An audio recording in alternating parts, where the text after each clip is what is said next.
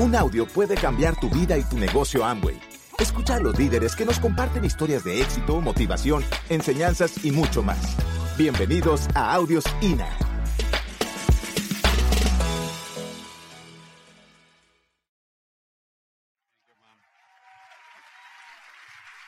Bueno,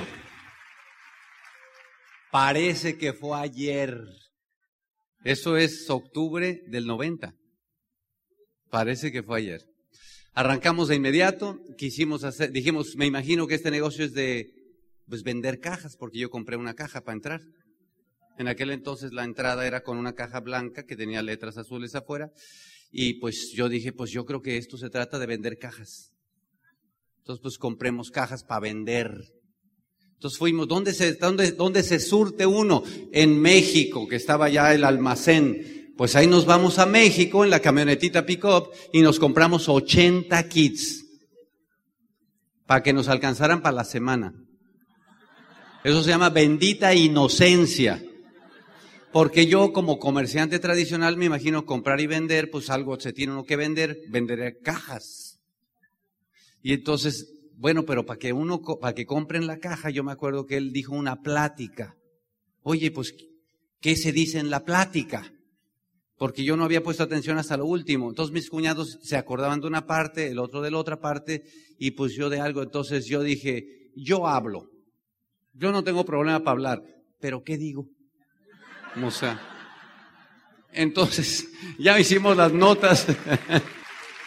Oye, y eso fue al día siguiente después de haber visto el plan. O sea, dimos el plan al día siguiente. Total, dimos el plan, nadie entró, un rollo ahí, oigan los audios para que oigan y se rían mucho. Nadie entró, pasó el tiempo, nadie entró, pasó el tiempo, nadie entró, pasó el tiempo, nadie entró y se empezaron a desanimar los demás. Pero yo decía, ¿por qué nadie entra? Si yo lo explico re bonito. Yo ya para entonces iba a los Opens a Ciudad de México, ya veía cómo lo daban los otros, ya medio lo hacía, pero nadie entraba.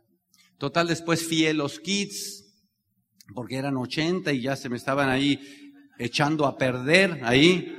Los fié, nadie me los pagó y total el negocio no despegaba y no despegaba y no despegaba. Y entonces pues eh, en el pueblo que es agricultor nadie quiso entrar, entonces me fui a, tomé una decisión importante. Toda la gente que yo conocía de cerca no quisieron entrar. ¿Tú conoces a alguien que le haya pasado algo parecido? Tienes una decisión que tomar, como yo la tuve que tomar. ¿Y ahora qué hago?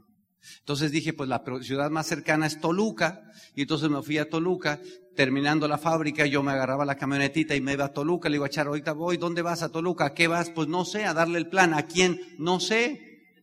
Entonces llegaba ahí a Toluca y me veía una tienda y preguntaba, ¿quién es el gerente de la tienda? Y me decía, ahorita lo atiende, ¿qué quiere? Tengo que hablar con él pensaban que yo era un proveedor. Le sientes, ahorita lo atiende. Y ahí me quedaba yo esperando. Por finalmente salía el gerente y decía, ¿qué se le ofrece? Y decía, necesito cinco minutos, dígame, ¿qué se le ofrece? Y le decía, usted es de negocios, yo soy de negocios. Tengo un negocio que enseñarle. Dígame, ¿qué es? Entonces ya sacaba yo mi pedacito de papel o mi algo y le daba el plan. El tipo me decía, no me interesa, me está quitando el tiempo, váyase. Entonces yo me salía y me iba a la tienda de junto y volvía a repetir el plan. Y después a la tienda de junto y volvía a repetir el plan y nadie entraba. Y regresaba a la casa de Tenancingo a Toluca, una hora de camino y llegaba ya noche y Charo me decía, ¿cómo te fue? Buenísimo. ¿Cuántos entraron? Todavía no entran, pero ya van a entrar. Y eso lo hacía un día y otro día y otro día y otro día y pasaron semanas y nadie entraba. Te lo digo porque mi historia se parece a la tuya. Hasta que un día en la cola de un banco en Toluca, Banco Banamex, veo al frente de la cola a una persona que estaba muy contenta porque le habían dado el crédito para comprar su carro. Eso era un Jetta. Y yo me le acerco, siento algo y digo, me le acerco, no me le acerco y como había estado oyendo tantos audios y leyendo tantos libros, tuve el valor y fui al frente y le dije, señora, usted tiene una muy bonita actitud. Con la actitud que usted tiene, usted ganaría mucho dinero haciendo lo que yo hago.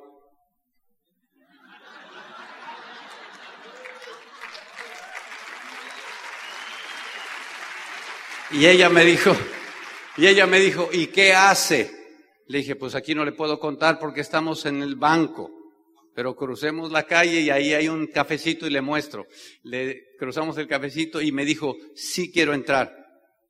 Yo ya no me acordaba qué pasaba cuando alguien te decía que sí quiere entrar. No tenía ni idea. Y ella me dijo, ok, mire, yo soy dueña de un restaurante que está en los portales aquí en la ciudad de Toluca. Yo conozco mucha gente. Que no son las palabras más maravillosas que todo networker quiere escuchar. Me dice, pero yo no sé dar la plática esa. Si yo junto a mis amigos, usted le dice, digo, claro que sí. Me dice, yo voy a hacer algo. Cierro el restaurante a las 10 de la noche. Usted llega 15 minutos antes, yo cito a mis amigos, cerramos la cortina del restaurante y ya están mis amigos ahí y usted les cuenta. Listo. ¿Cuándo puede? Le dije, mañana mismo. Listo. Entonces llego ese, ese día a la casa y dije, Charo, ya empezó nuestro negocio, mamacita, te necesito.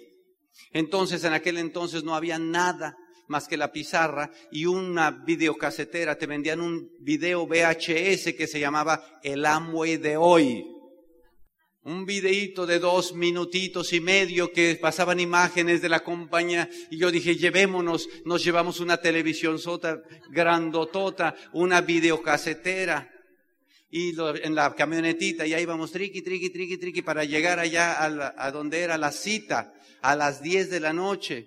Entramos por la puerta cargando la esa, la pusimos a rifa de un refrigerador, pusimos el video, el Amway de hoy la señora dijo, pues este señor me habló de algo, les va a platicar. Y yo emocionado le dije, sí, les voy a platicar, pero primero vean nuestro socio. Y ponía yo el video de ahí para que se emocionaran. Y después entraba yo con mi plan en mi pizarra, ra, ra, ra, ra. Y la gente dijo, unos cuantos dijeron, sí me interesa. Y empezó a entrar y empezó a entrar y empezó a entrar. De ahí me fuimos a otra casa y otra casa. De esa organización salieron siete esmeraldas. Ahora, déjame decirte algo, brevemente, brevemente, de esa organización no salieron siete esmeraldas. Siete esmeraldas salieron de una persona que se mantuvo yendo todos los días a dar tres y cuatro planes de lugar en lugar y escuchándonos todo el tiempo.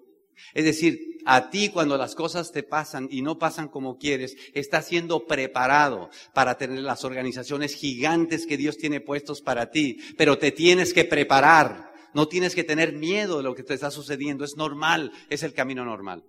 Nos calificamos, muchachos, teníamos mucha prisa, no nos podíamos conformar con ningún nivel.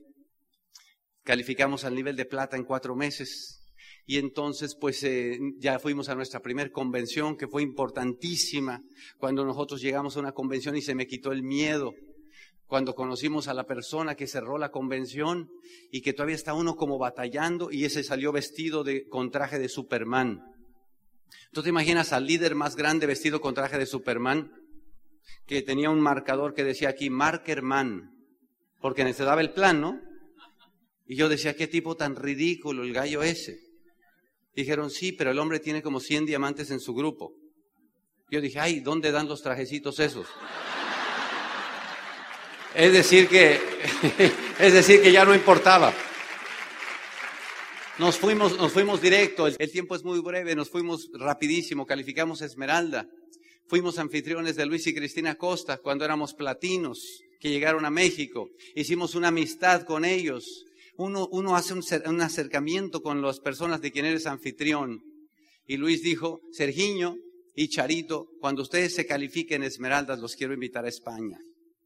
Y ahí te tienes que a un año de haber entrado al negocio calificamos Esmeralda y tuvimos la invitación. Y por primera vez una pareja de Tenancingo, de un pueblito bicicletero, estaba presentándose en España para dar unos seminarios en Madrid y en Santiago de Compostela, con la bandera española de un lado, con la bandera mexicana del otro y nos llaman ahí, nosotros muertos de miedo. Mi hijo, teníamos un año en el negocio.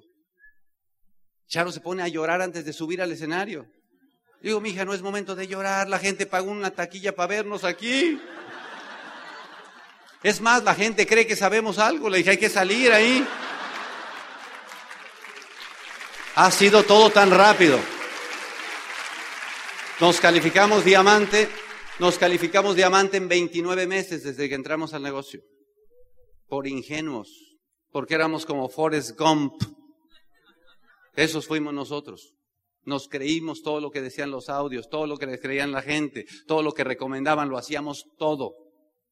No nos dejamos amedrentar por las cosas, nos mantuvimos adelante. Se nos caía grupo, lo volvíamos a hacer, calificamos el diamante. Cuando calificamos el diamante urgía pagar, empezamos a ganar ingreso de diamante y empezamos a pagar las deudas. Nos tomamos más de cinco años al ingreso full de diamante para pagar las deudas. Ganar full de diamante y solo para pagar. Un día pagamos todo. Ay, qué rico. Y sobró el dinero. Dijimos, ¿qué hace la gente cuando sobra dinero? No teníamos ni idea. Nadie nos había dicho inteligencia de nada, financiera de nada. Yo sabía inteligencia de hacer surcos y de ese tipo de sabía yo nada más. Y entonces pues hicimos el tema de gastar, gastar, gastar. Se siente resabroso. Ahora ya hay muchas, ya hay muchas inteligencias, ¿verdad? Pero bueno. Así que un día pues dijimos, ¿qué tal construir el negocio en Estados Unidos? Y entonces eh, el negocio nuestro estaba creciendo, teníamos negocio aquí en Latinoamérica. Los diamantes de México estaban empezando a surgir. Acuérdate, fuimos los primeros diamantes. Mucho, le estoy platicando una historia, le estoy platicando una historia. Oye, escucha esto. Hasta donde te he platicado, todavía no habían entrado la mayoría de los diamantes. Todavía no había entrado Vlad y todavía no, ¿te imaginas? Te estoy contando una historia del tiempo de la prehistoria, ¿no? Increíble. Y entonces, pues bueno, un día nos vamos a vivir a Estados Unidos en el 99. En el 99 nos vamos a finales, 2000 empezando, 2000, perdón, 2000 dice Charo, ella siempre se acuerda. Y entonces llegamos a, a, ciudad de Chicago. Íbamos a vivir en Chicago para que mis hijos aprendieran inglés, desde ahí hacer el negocio ida y vuelta y todo eso. Apenas teníamos cuatro años ya cobrando como diamante, porque los pasados habían sido de pagadera, ¿no? Y entonces llegamos allá y entonces listo, ¿qué hacemos? Pues mientras aquí viajamos a México, el negocio aquí, el negocio allá, no contábamos con el accidente de las Torres Gemelas. En el 2001, accidente de Torres Gemelas, cierran las fronteras y no permiten salir a los que teníamos trámite de extranjería. Y nos quedamos encerraditos en Estados Unidos. Nuestros grupos, como no había nada de que Facebook, chat, eh, WhatsApp ni nada de esas cosas, se empiezan a sentir solos, se empiezan a quedar y se corre la voz de que Sergio y Charo se fueron del negocio. Y los grupos empiezan a desplomar. Y nosotros vimos desde allá, en llamadas y en todo con México, cómo nuestro negocio diamante empezó a irse de diamante a platino. Y se nos cayó todo el diamante. Y estando en Estados Unidos dijimos, ¿y ahora qué hacemos? Lo único que sabemos hacer, volvamos a hacer el negocio. Ahí tienes a Sergio Charo contactando en los aeropuertos, contactando en donde se pudiera para poder hacer el negocio hallando que estábamos mientras la gente acá no tenía ni idea, mientras los grupos no tenían ni idea, mientras nuestra gente de acá decía, se fueron los uplines, pues vayámonos a hacer otra cosa o vayámonos con quien sea. Y así sucedió. Y entonces, ¿qué pasó? Que nosotros en los siguientes tres años en Estados Unidos calificamos el diamante otra vez. Y esa fue la segunda vez que hicimos el diamante. Y, se siente re bonito. Doble sensación de calificación de diamante. Siente bonito, ¿no? Y empezamos a cobrar allá de diamante y fue muy bonito y todos nuestros hijos, todo bien. Y finalmente pudimos tener el permiso de regresar a México.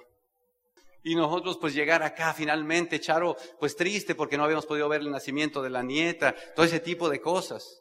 Así que llegamos acá, abrazamos a todos y dijimos, ahora sí, el grupo de Sergio Charo del negocio del diamante, salgan todos. Tocamos ahí el cuerno y salieron como tres de un árbol, tres de, o sea, había, parecía que había pasado el tsunami ahí, ¡pum! Nadie. Nadie. Éramos platinos. ¿Cómo te parece? Pero ¿sabes qué? No importaba porque como éramos diamantes en Estados Unidos, pues éramos diamantes anyway. Pero ¿qué crees? Que todos los diamantes de Latinoamérica habían crecido como nuestros alumnos. Y todos nos mencionaban en sus audios. Y todos decían los diamantes y los diamantes y, y, aprendimos y mis mentores y el perro y contactar es fácil y ta, ta, ta, ta. Y no nos veían en los clubes de diamantes de Latinoamérica. Y eso es otra deuda, pero esa es una deuda de honor. Y dije a Charo, nos volvemos a aventar el diamante, ¿cómo te parece? Y en los siguientes tres años nos calificamos diamante otra vez en México. ¿Cómo te parece? Y esa fue la tercera vez que hicimos el diamante. Está re padre. Está divertido. Entonces hemos hecho tres veces el diamante. No me digas que no la puede ser ni una. ¿Ok? Se puede. A lo mejor eres demasiado inteligente, a lo mejor lo estás cuestionando demasiado, a lo mejor quieres encontrar el truco. Haz lo que hicimos nosotros, ponte en actitud de Forrest Gump. Créetela toda. Porque si no te la crees es muy caro no creértela. ¿Cuántos años llevas ya sin creértela? Te ha salido muy caro, ¿no? Entonces, bueno, pues así fue como calificamos el tercer diamante. Ya nos sentimos bien en Praga. Los diamantes de Latinoamérica nos hicieron un pequeño homenaje porque les dio gusto vernos a nosotros nuevamente entrando al club de diamantes al que debíamos pertenecer. Qué lindo, ¿no? Entonces ahora somos como los tíos abuelos de todos y nos damos cuenta de la revolución tan espectacular que el negocio está teniendo y nos encanta aportar y nos encanta ser parte de este movimiento en el que viene gigante. Hoy día las metas son calificar 150 diamantes en Latinoamérica, que esa es la meta. De hecho, ahora en Punta Cana nos reuniremos para todos y nosotros también queremos aportar ahí. Queremos aportar ahí. Qué lindo eso, ¿no? Y seguramente seremos 150 y en dos o tres años seremos mil. ¿Tú te imaginas cuando seamos los mil diamantes de Latinoamérica? ¡Wow! ¡Qué buena onda! Y tú vas a estar ahí. Y tú vas a estar ahí. Digo, yo espero que estés. Yo voy a estar ahí. Tú vas a estar ahí. Y qué lindo va a poder ver a ti, porque nosotros estamos listos para pasar la estafeta. Nosotros no queremos la estafeta, ya la tuvimos un día. Nosotros queremos pasar la estafeta, que los diamantes nuevos sean los que brillen. Nosotros queremos estar abajo y aplaudirles, inspirarnos, ah, llorar con tus historias. Nos encanta eso. Eso queremos ser ahora, en los otros 40 años que nos quedan, o 50. Qué lindo eso. Pero entonces, bueno, pues ya llegamos a ese punto, recompensas un montón, Charo te va a contar, y la meta de ejecutivos nos costó un montón. Uy, la meta de ejecutivos nos costó, porque nosotros queríamos hacer el negocio como lo hacíamos antes. Y nos dimos cuenta que nosotros éramos muy buenos, pero éramos muy buenos haciendo las cosas, pero no éramos muy buenos desarrollando líderes. Me pasaba como el maestro de equitación que tuve cuando yo calificamos diamante, yo tenía un sueño de montar a caballo y yo quise aprender equitación, ¿verdad? Saltar a caballo. Yo, porque pues de niño uno veía esos caballos, ¿no? Tan bonitos. Y entonces yo me puse a, ya de diamante, a aprender a montar caballo de salto. Y ahí me inscribí en una escuela y todo. Ahí veías a todos los niñitos y niñitas, nueve, diez, once años con sus mallitas. Y ahí visaba yo formado también ahí. Tenía un sueño y aprendí a montar a, a eso. Y luego de eso me puse a competir y iba a las competencias de equitación y todo eso. Y la gente me decía, ah, entonces usted salta a caballo. Le digo, no, el que salta es el caballo, yo nomás me agarro. Y se cae uno regacho en eso. Es igual que el negocio, igual que todo en la vida. Y te caes ahí y, y todo. Hay muchas historias también de, oye, ¿cuántas historias les podemos contar? Pero sabes qué, había un maestro que yo tuve que era excelente. Él me decía, Sergio, tú nomás hazle como yo le hago. Y él se subía y hacía el recorrido de pista bellísimo. Y decía, ahora tú hazlo. Y me di cuenta que él era muy bueno para hacer, pero no era muy bueno para enseñar a otros a hacer. Y eso me pasó a mí también. Por todos estos años, yo fui muy bueno para hacer nosotros, pero no fuimos muy buenos para enseñar a otros a hacer. ¿Qué onda, no? Y qué bueno que hoy día, con todo lo que estamos aprendiendo, estamos aprendiéndole esa otra cosa. Y a veces vemos a la gente que está haciendo las cosas y nos dan ganas de ayudarles pero nos damos cuenta que tenemos que dejar que la gente haga. Entonces estamos contentos. Hoy día nuestro negocio de México está explotando muy lindo. Finalmente, después de tres o cuatro años de ponernos la meta, que no se daba el dichoso ejecutivo. Ay, cómo cuesta el ejecutivo. Fue un parto muy difícil. Decidimos cambiar de estrategia. Dije, no, esto no se da. Y el Lauro me decía, te volví a extrañar en el club de ejecutivos. Desgraciado, decía yo. Y Carlos Eduardo y Claudia y toda esa gente. Y yo diciendo, sí, ¿qué, qué pasa? Entonces dije, Charo, no, cambio de estrategia, cambio de estrategia.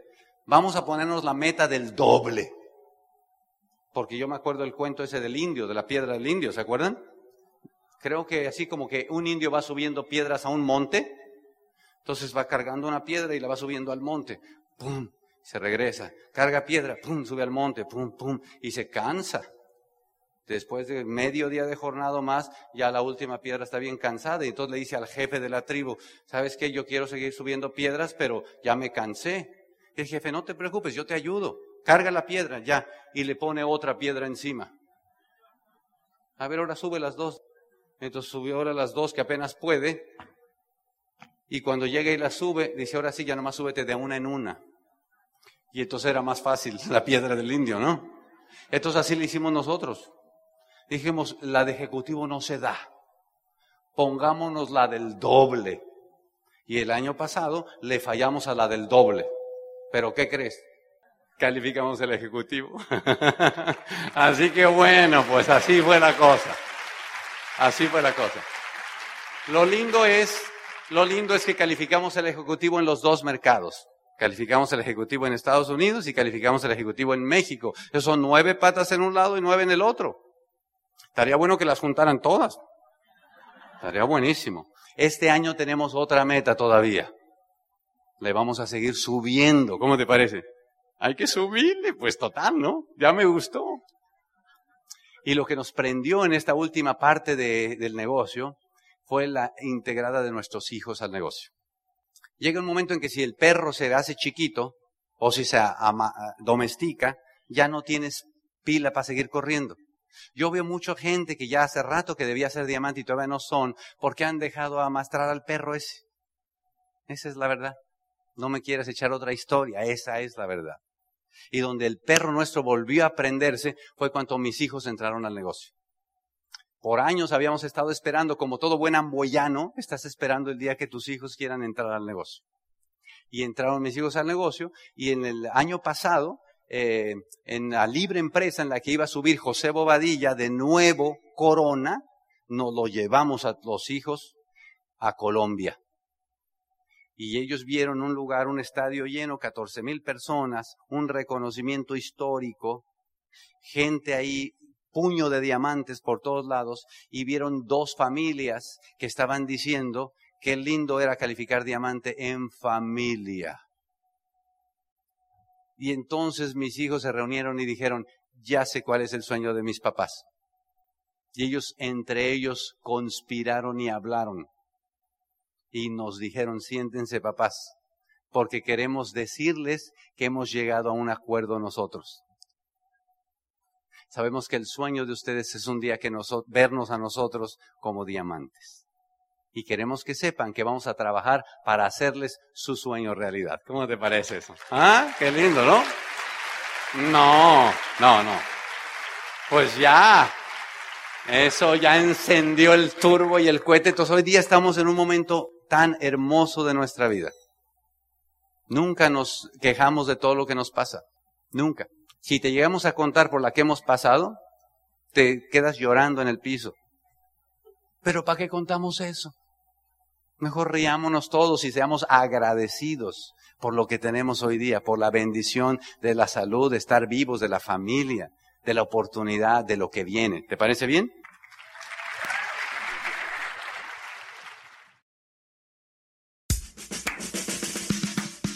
Gracias por escucharnos. Te esperamos en el siguiente Audio INA.